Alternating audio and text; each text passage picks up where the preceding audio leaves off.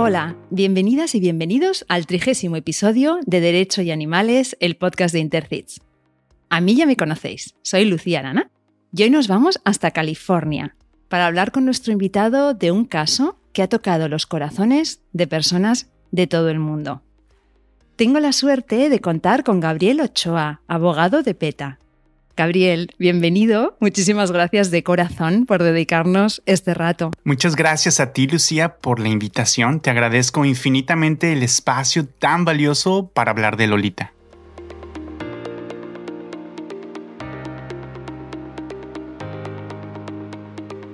Eres abogado especializado en Derecho Civil y Familiar y máster en estas disciplinas. Y desde 2013 colaboras con People for the Ethical Treatment of Animals, yo digo PETA con la pronunciación aquí de, de, España, quizás es la organización de defensa de los animales más conocida del mundo, ¿no? Y colaboras más concretamente con su departamento PETA Latino. Y a partir de ahí empiezas a introducirte en el campo del derecho animal, en el que, bueno, sigues formándote a través de congresos, simposios y conferencias. Y en PETA Latino has tenido ocasión de, de desempeñar muchas y variadas tareas como traductor, enlace con los medios de habla hispana, creando campañas con celebridades latinoamericanas, organizando mítines, protestas y también otro tipo de eventos, tanto en Estados Unidos como México y Colombia. También nos contabas que has realizado trabajo de campo atendiendo emergencias con animales domésticos para el Departamento de Investigaciones sobre Crueldad. Me parece especialmente interesante este punto. Ojalá podamos hacer alguna vez un capítulo sobre esto. O en el programa Let's Fix LA, esterilicemos Los Ángeles. Gabriel, vamos a empezar la entrevista con el habitual test de preguntas cortas que siempre hacemos y bueno, para que respondas de forma breve, ¿no? La primera que te quiero hacer en relación con, las celebrities que, que hablábamos es si hay alguna celebrity que te guste especialmente y por qué. Mira, sí hemos trabajado con muchas personas, tenemos mucha suerte de haber trabajado con muchas personas, pero yo en este momento te diría Jesse and Joy.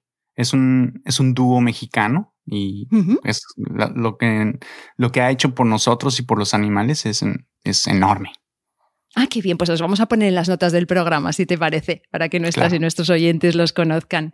Sí, La pregunta más difícil de todas, si fueras un animal no humano, ¿cuál serías? Sería un coyote. Eh, oh. Sí, mira, los he visto mucho aquí por mi casa, por donde vivo. Son muy interesantes, son hermosos y hay muchas situaciones alrededor de ellos. Las personas les tienen miedo, eh, ponen trampas en sus vecindarios, promueven leyes aquí mismo para que los exterminen, a pesar de que estamos tan cerca de, sus hábitats. Y además de, que todavía es un animal que es explotado para crear chaquetas de invierno, entre comillas, de lujo.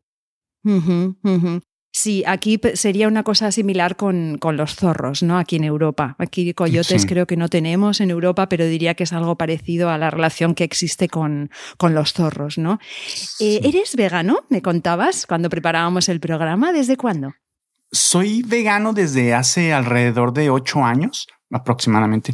Y, pero antes fui vegetariano, más o menos, eh, mm, yo creo que desde el 2000 Mm, alrededor del 2000 he sido vegetariano. No tengo una fecha exacta como este es mi aniversario, mm, pero eh, porque siempre para mí ha sido como un aprendizaje. Todavía hoy en día sigo aprendiendo más y más sobre este, sobre esta filosofía y ética. Sí, es un proceso. Yo también lo vivo igual. Dime una comida o un ingrediente que no puede faltar en tu cocina, de esos que, que sales quizá por la noche a comprarlo si no, si no lo tienes. Sí, yo creo, bueno, como mexicano, yo siempre tengo mm, frijoles, tengo jitomate, cebolla y ajo, pero yo creo que lo que más como es brócoli, kale, moras azules y no voy a decir la marca, pero una marca de salchichas veganas. Sí. Puedes decirla, ¿eh? No sé si. Sí. No, bueno, esto, esto, esto, furky. Ah, furky, sí. Allí se come mucho, es verdad. Sí, me encanta. Bueno, y luego los frijoles como proteína, como proteína de legumbre, ¿no? Proteína de buena calidad. Muy bien. Gabriel, de pequeño, ¿soñabas con ser? Paleontólogo. Estaba obsesionado con los dinosaurios. Totalmente obsesionado. Qué bueno.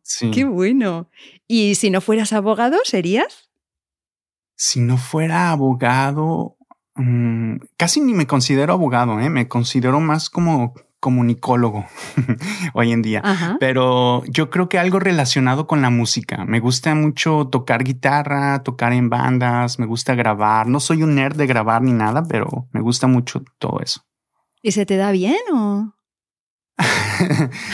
o, sea, te gusta, pero además o es una cosa que haces solo para ti. Quiero mm. decir, si, si tocas por ahí, haces, haces, haces bolos, que decimos aquí. Sí, bolos. Sí, hago tocadas. Eh, siempre he estado en, en toda esa escena del underground, rock and roll underground, y desde, desde niño hasta todavía ahora, todavía. Sí. Qué bueno, Gabriel. Sabes que hemos tenido unos cuantos operadores jurídicos que nos han hablado de esto. ¿eh? Me parece muy interesante. Tenéis ahí una parte muy rockera. Entonces, bueno, vives en California. Yo siempre os imagino allí, pues, como haciendo surf y tomando el sol y tal. Entonces, em, no sé si hay otro, otro lugar del mundo en el que te gustaría vivir, aunque fuera por una temporada. Sí, bueno, aquí en Los Ángeles, el sur de California, sí es. Tenemos la, mm, la ventaja o ¿cómo se, no sé, estamos bendecidos, tenemos el mar, las montañas con nieve, el desierto. Pero si yo pudiera elegir, me gustaría vivir en, en todas partes, en diferentes partes del mundo, algo por un, por un, por temporadas. Me, me gustaría conocer otras culturas y no sé, sí, viajar me gustaría mucho. Hoy estaba viendo una serie y decían que, eh, viajar es como tener un libro y solamente, no viajar, perdón, es como tener un libro y solamente leer una página, ¿no? y dejar todas las demás sin, sin, leer, ¿no? Me ha hecho gracia esa, esa, imagen porque tiene algo de esto, ¿verdad? Y una pregunta que a mí me encanta porque me parece como que no se muestra mucho cómo es la persona, ¿no? Dime algo que te guste, algo que te interese y algo que te apasione que me guste, yo creo que la comida. Un poquito más de que me, yo creo que me encanta la comida. sí. Algo que me interese, me interesan los movimientos sociales, totalmente, mm. todos los movimientos mm. sociales. Siempre estoy al pendiente de, lo que está sucediendo. Y algo que me apasione, eh, me apasiona mucho mi trabajo, me apasiona ser un activista. Mm, sí, definitivamente. ¿Y eres más de películas o de series? Ambos, pero por razón de, tiempo prefiero ver series con capítulos cortos. Ajá. Sí. ¿Y la última serie que has visto cuál es o la que estás viendo ahora? Ah, estoy viendo dos o tres, pero la última que vi completo de, de un par de sentadas, creo, fue Lupin. Es una serie ah. francesa. No sé si la has visto. Eh. la he visto. ¿La recomendarías? Sí. sí, la recomiendo porque es como el, el antihéroe, es como el, lo contrario de Sherlock Holmes. Es, Spoiler alert, es un, es un ladrón, pero... sí, no cuentes mucho, ¿eh? sí. Pero la recomiendas. sí, lo que más me atrae de él es como su sonrisa, ¿sabes? Es como el... Bueno, eh, sí lo sé sí, estar como en las peores. Sí, estar en las peores situaciones y, y, tener esa sonrisa y esa actitud es como el carisma del tipo es eh, increíble. Lo es, es impresionante. Oye, y por último me gustaría hablar un momento de redes sociales. No sé si eres muy activo o no. Y te quería preguntar si tuvieras que borrarte de todas las redes sociales y solo quedarte con una. Eh, ¿Con cuál te quedarías? Mm, sí, bueno, en el fondo mi, mi, cerebro me dice las redes sociales son malas, pero, pero yo siempre estoy en las redes sociales por mi trabajo y, porque vivo lejos de mi familia y, de mis amigos, entonces eh, no, no, podría creo que dejarlas. Cada red social creo que tiene su mm, objetivo o su uso. Eh, yo creo que por mi generación consideraría quedarme con Facebook porque puedo leer noticias, seguir personas interesantes, políticos, pensadores, artistas. Y además ahí es donde tengo a mis amigos más mm, viejos y a mi familia. Claro, es, una, es un buen motivo, desde luego. Gabriel, vamos a hablar de, de Lolita. Explícanos brevemente quién es Lolita, en dónde se encuentra, cuáles son sus condiciones de vida actualmente y cuéntanos también si te parece quién era Hugo. Lolita es la única orca que se encuentra en el Miami Sequarium. Es que es un parque marino en Miami, donde ha vivido más de medio siglo. Lolita fue separada de su familia, eh, fue separada del océano donde vivía cuando Lolita solo tenía cuatro años, eh, en lo que se considera la mayor captura de orcas silvestres de la historia. En 1970, más de 90 orcas fueron acechadas, acorraladas con redes de pesca, eh, con botes rápidos. Los bebés fueron separados de sus madres. Decenas de orcas eh, fueron rodeadas, acorraladas. Cinco de ellas murieron en ese momento, incluidos cuatro bebés y siete fueron secuestrados ese día y los vendieron a parques marinos. El Miami Sequarium compró a Lolita en aquel entonces por seis mil dólares. Lolita es la única sobreviviente hoy en día de esta horrorosa captura y ha pasado casi toda su vida en el tanque de orcas más pequeño y más antiguo del mundo. Eh, este tanque ni siquiera cumple con con el arcaico, con el inadecuado tamaño mínimo que requiere la Ley de Bienestar Animal Federal de Estados Unidos y no cuenta con ninguna protección con los rayos del sol y además eh, no ha estado con ninguna orca desde 1980.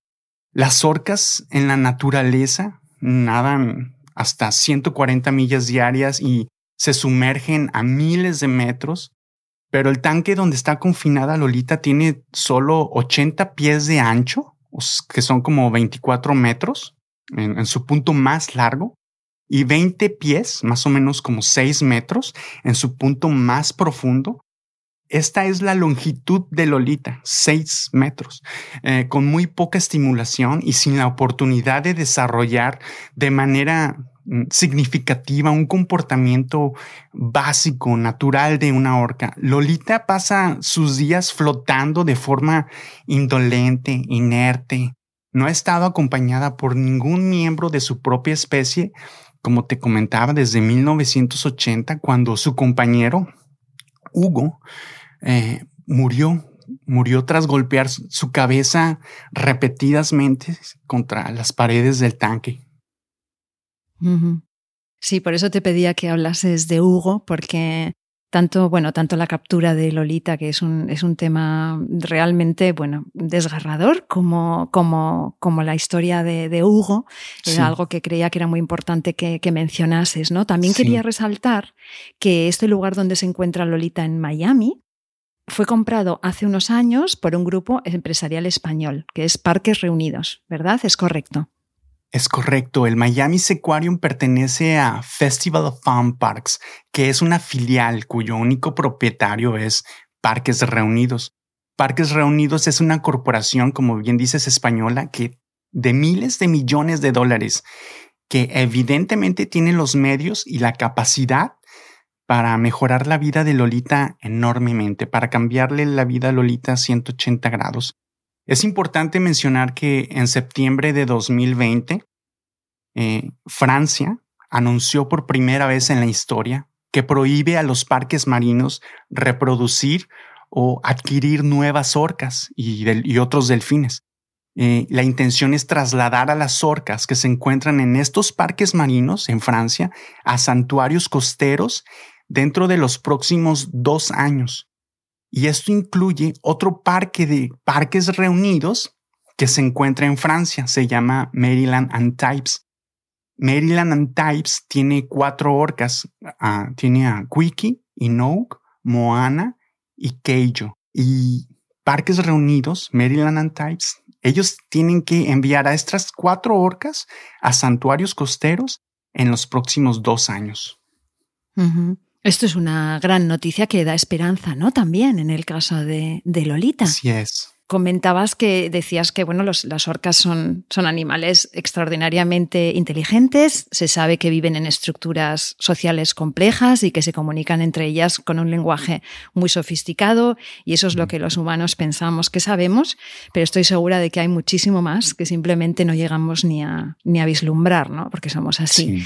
Entonces, eh, es evidente que nos encontramos ante un caso grave de maltrato animal. Bueno, mm, de verdad que no te puedas proteger del sol, que tengas seis metros de profundidad siendo una orca. Es que, mm, o sea, quiero que nos lo imaginemos por un instante, ¿no? Que no te puedas proteger nunca del sol, de los rayos del sol. O sea, es que es un tipo de maltrato más allá de los sonidos, bueno, todas esas cosas que no nos podemos ni, seguramente, ni llegar a imaginar, ¿no? O sea, que es un caso grave de maltrato animal pero no solo, o sea, hay, otras cosas, ¿no? Entonces, de hecho, lleváis años tratando de liberar a, Lolita, lo, habéis hecho a través de campañas y de varios procesos legales. Entonces, yo he ordenado un poco las preguntas eh, según las, vías que habéis intentado pues eso, ¿no? Mm, eh, emprender para, que, para, para conseguir liberar a, a, Lolita, ¿no? Entonces, si te parece, empezamos por el proceso relacionado con el maltrato animal, que creo que es como muy evidente para nuestras y nuestras oyentes. Así es. Eh, como regla general,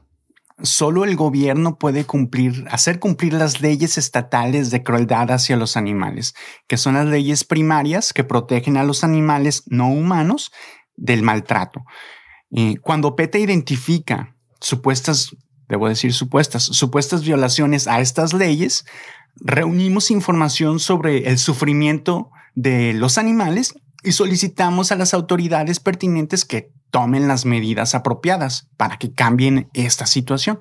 Los mismos registros que tiene el Miami Aquarium han expuesto las décadas de sufrimiento de Lolita causadas por estar confinada en el tanque penosamente inadecuado en el que vive y sin la protección adecuada contra el sol ni la compañía de otra orca. Porque las orcas como nosotros, como bien dices, somos animales sociables. Imagínate estar solo durante 50 años encerrado de otras especies y problemas de salud que van desde infecciones frecuentes hasta comportamientos anormales inducidos por el estrés de estar confinada. Este tipo de sufrimiento está absolutamente contemplado en las prohibiciones de la ley de crueldad hacia los animales, razón por la cual PETA exige a las autoridades investigar y que se levanten cargos al secuarium por confinar a Lolita en estas condiciones. Es hora de que las autoridades encargadas de, hacer cumplir las leyes destinadas a proteger su bienestar intervengan y garanticen que Lolita reciba las protecciones mínimas contempladas de la ley. Sin embargo, Lolita aún se encuentra en estas condiciones. ¿Por qué? ¿Cuál es el motivo de que no se... ¿Es un tema de tiempos? ¿Es un tema de que el proceso es lento? Proteger eh, intereses corporativos es un tema de desconocimiento, de, que es algo novedoso. Es, son muchos factores y que, están alrededor, que giran alrededor y que no se ha logrado um, pues cumplir con este objetivo por, pues yo creo por eh, falta de preparación, falta de, legislación, falta de empatía y, y son muchos factores, muchos factores. Claro, como en todos los temas complejos, siempre hay muchos factores implicados. Y en este caso, además, es que tenemos, tenemos prisa. No sabemos cuánto tiempo de vida le queda, ¿no? O sea Exactamente. que realmente estamos un poco en la, en la cuenta atrás, que no, no quiero ser aquí mal pensada, pero quizá es algo que tienen en la cabeza, ¿no? Pues mira, si, si, se muere, pues eh, se nos acabó el problema, ¿no? No sé, es muy duro lo que digo y, pero claro, es que, es que no, no hay ni un día que perder realmente. ¿no? Habéis tratado también de incluir a Lolita en la ley de especies en peligro de extinción, que de hecho los otros animales de su especie que viven en libertad están incluidos en esta ley. Entonces, ¿cómo ha sido este proceso? ¿Cómo ha sido este intento? En 2005, el Servicio Nacional de Pesca Marina de Estados Unidos colocó en la lista de animales en peligro de extinción a la población de orcas residentes del sur del noroeste del Pacífico, es un grupo de orcas. Lolita fue capturada en 1970 y ella es miembro de esta población. Cuando el gobierno incluyó a, esta población en la lista, excluyó sin ninguna explicación, y cito textualmente, a las orcas colocadas en cautiverio antes de la inclusión en la lista o su progenie nacida en cautiverio. Como todas las demás orcas residentes del sur que estaban en cautiverio ya habían muerto en 2005, esto excluía solamente a Lolita.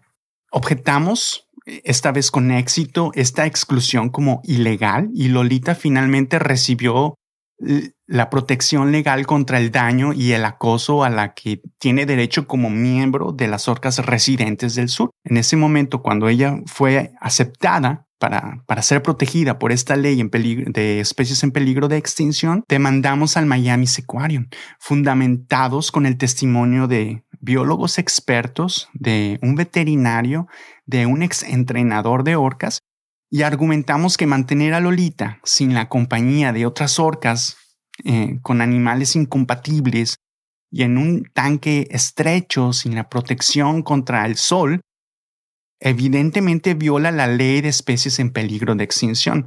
Ah, sin embargo, sin siquiera analizar estas evidencias de los expertos, los tribunales federales concluyeron que el daño que sufre Lolita no es lo suficientemente grave como para constituir una violación de la ley de especies en peligro de extinción.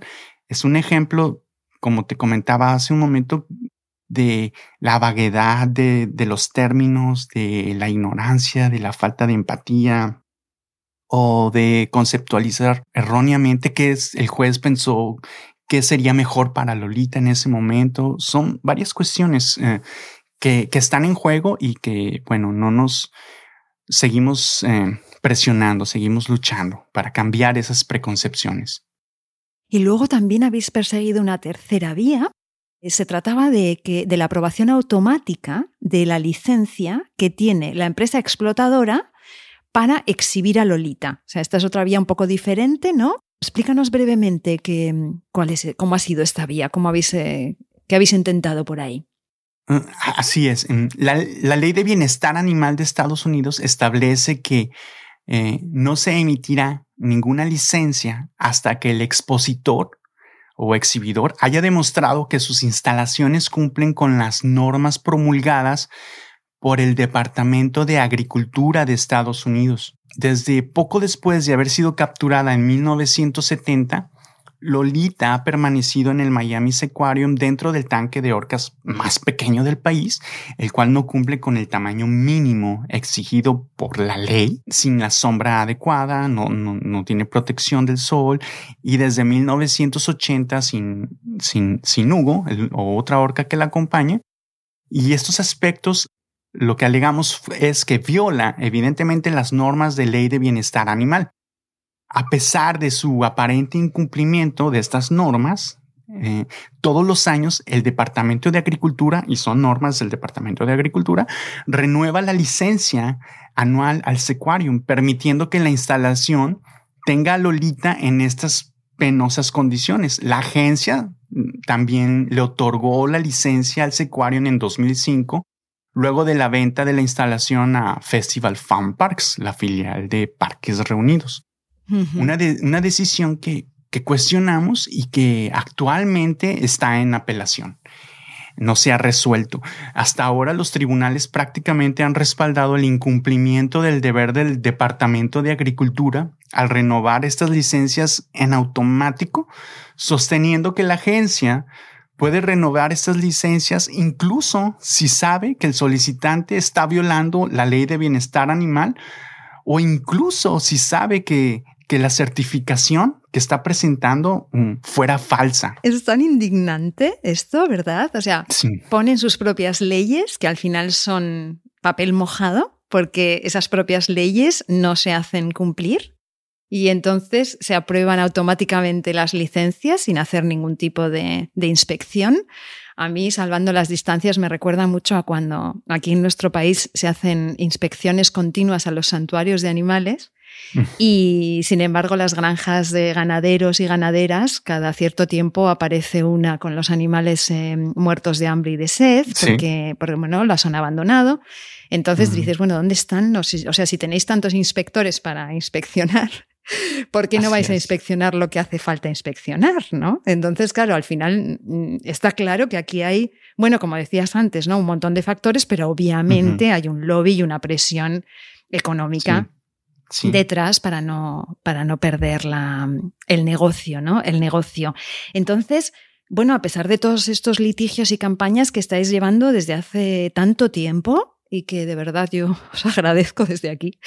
Lolita sigue, sigue ahí, sigue en su tanque, pasando seguramente los últimos, no, sabemos cuántos días o años de su vida y padeciendo un sufrimiento que, como decimos, no nos podemos llegar seguramente ni imaginar. Entonces, yo te quiero preguntar a ti, Gabriel, ¿tú crees en una posible liberación del animal o vamos a tener que ver cómo muere para ser libre? Me gustaría saber tu pronóstico. Como mencionabas, la, prohibición de Francia nos da nuevas esperanzas. Eh, científicos, investigadores, expertos de la industria han respaldado la idea de los santuarios costeros, que son bahías oceánicas seguras en las que las orcas en cautiverio, quienes han sido privadas de todo lo que es natural para ellas, pudieran prosperar en el mar sin dejar de recibir cuidados, alimentación, atención veterinaria. En un santuario costero, Lolita podría vivir más décadas, eh, es, seguro, en un entorno en el que podría sumergirse en las profundidades, sentir las corrientes oceánicas y finalmente poder tener una cierta semblanza eh, de cómo sería su vida en la naturaleza. Lo vamos a ver, Gabriel, ¿qué opinas? Mm, tenemos, tenemos la esperanza. Por ejemplo, mm, el National Aquarium se comprometió a enviar a sus delfines a un santuario y el Well Sanctuary Project eh, está construyendo el primer refugio de ballenas en Norteamérica. Nunca ha estado más claro que Lolita es candidata para que sea liberada en un santuario costero en sus aguas de origen, en donde se encuentra la población de orcas a la cual ella pertenece, donde podría desarrollar su comportamiento natural propio de, su especie y probablemente escuchar a las demás orcas ah, que son su familia y que se encuentran en la naturaleza. De hecho, se cree que su madre eh, aún está en este grupo y tiene alrededor de 90 años. Entonces, sí, sí hay esperanza de que, se logre. Ay, Gabriel, tengo la piel de gallina, pero de verdad, ¿eh? estoy solo de imaginarme eh, a esa madre todavía viva, eh, con su hija en esa... Es que de verdad, el ser humano a veces hacemos unas cosas que es como... Es realmente insoportable. Es realmente insoportable, Gabriel. Te agradezco tanto que hayas venido a hablar de este tema porque es como que a veces nos acostumbramos a verlo, ¿no? Nos acostumbramos y nos pasa como un poco desapercibido y no podemos acostumbrarnos a algo así. Tenemos que estar permanentemente recordando este horror, ¿no? Entonces, mm, te quería preguntar también, em, antes de, la, de la última pregunta, bueno, ya me has respondido a la que tenía, que es que existen lugares adecuados, o sea, lo que hace falta es una voluntad de quererlo, pero existen lugares adecuados donde, donde Lolita podría vivir eh, sus últimos años de una forma más respetuosa. O sea que existen. Sí, sí existe. Podría, podría vivir en este santuario cerca de su familia, cerca de su madre, escuchar a otras orcas, poder sumergirse, evitar los rayos del sol, eh, descansar. descansar, obtener su propio es que, alimento. Es que Lolita lleva 50 años sin poder descansar.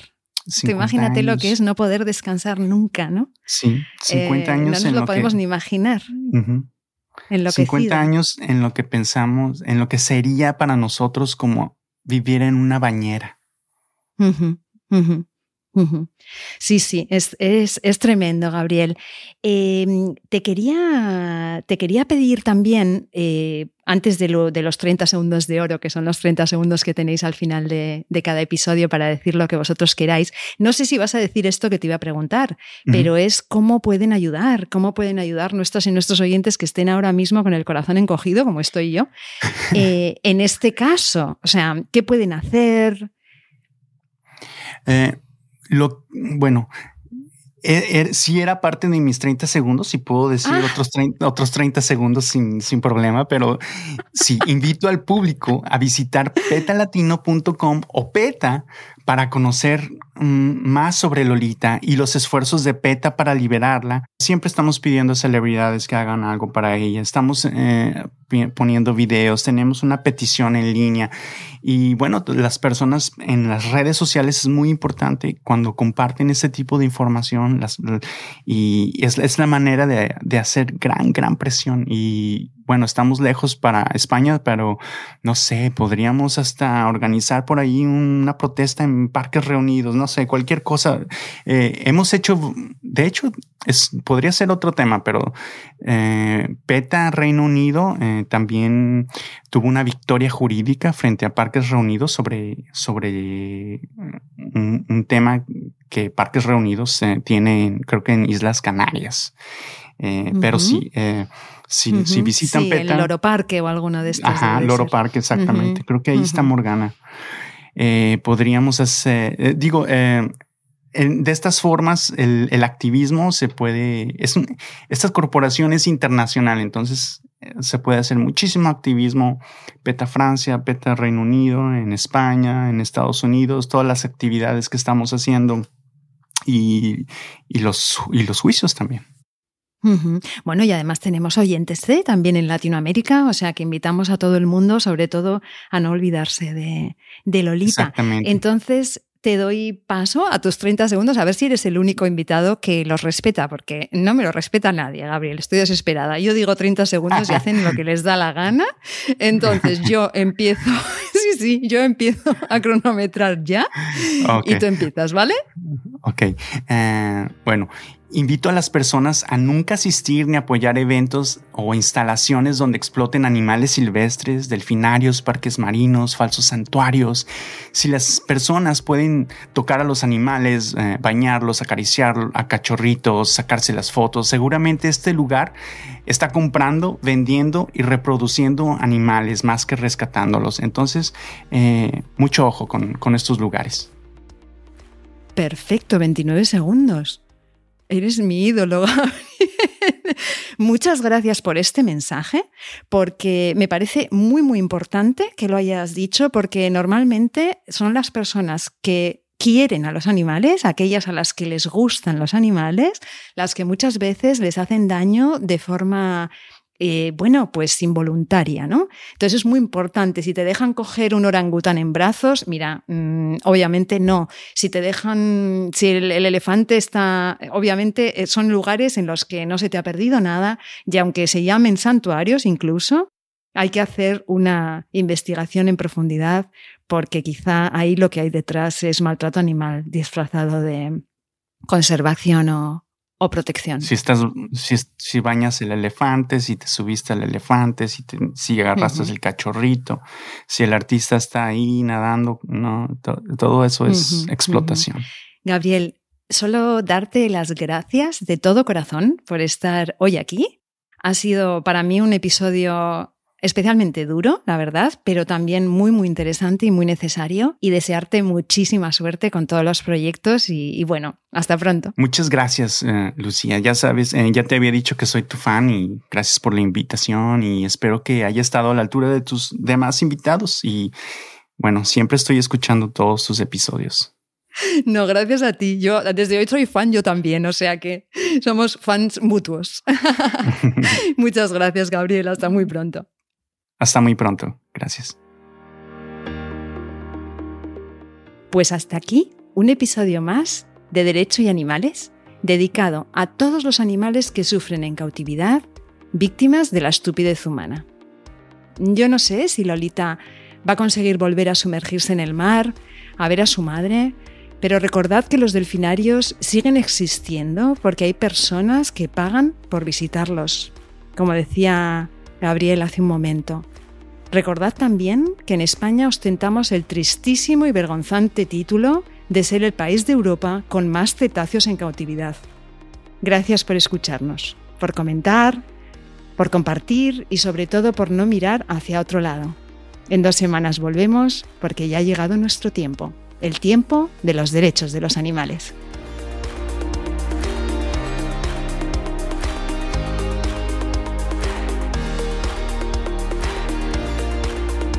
Nación Podcast te agradece haber elegido este podcast.